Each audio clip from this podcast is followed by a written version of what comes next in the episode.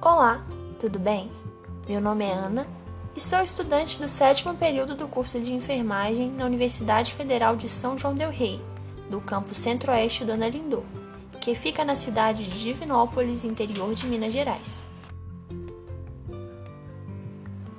Este projeto, podcast Expresso Esperança, integra as atividades desenvolvidas pelo Teia Vita, grupo de trabalho de valorização da vida e suicidologia sobre a orientação da professora Nádia Cristina Lapambotti.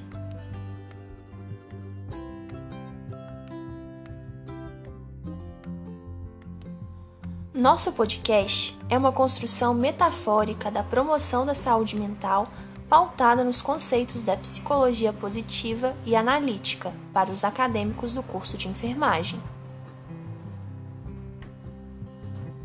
Vamos, de forma metafórica, embarcar em uma viagem percorrendo aspectos positivos e valorizando virtudes individuais, para que, ao final da jornada, você tenha posse de elementos que possam auxiliar na promoção da saúde mental.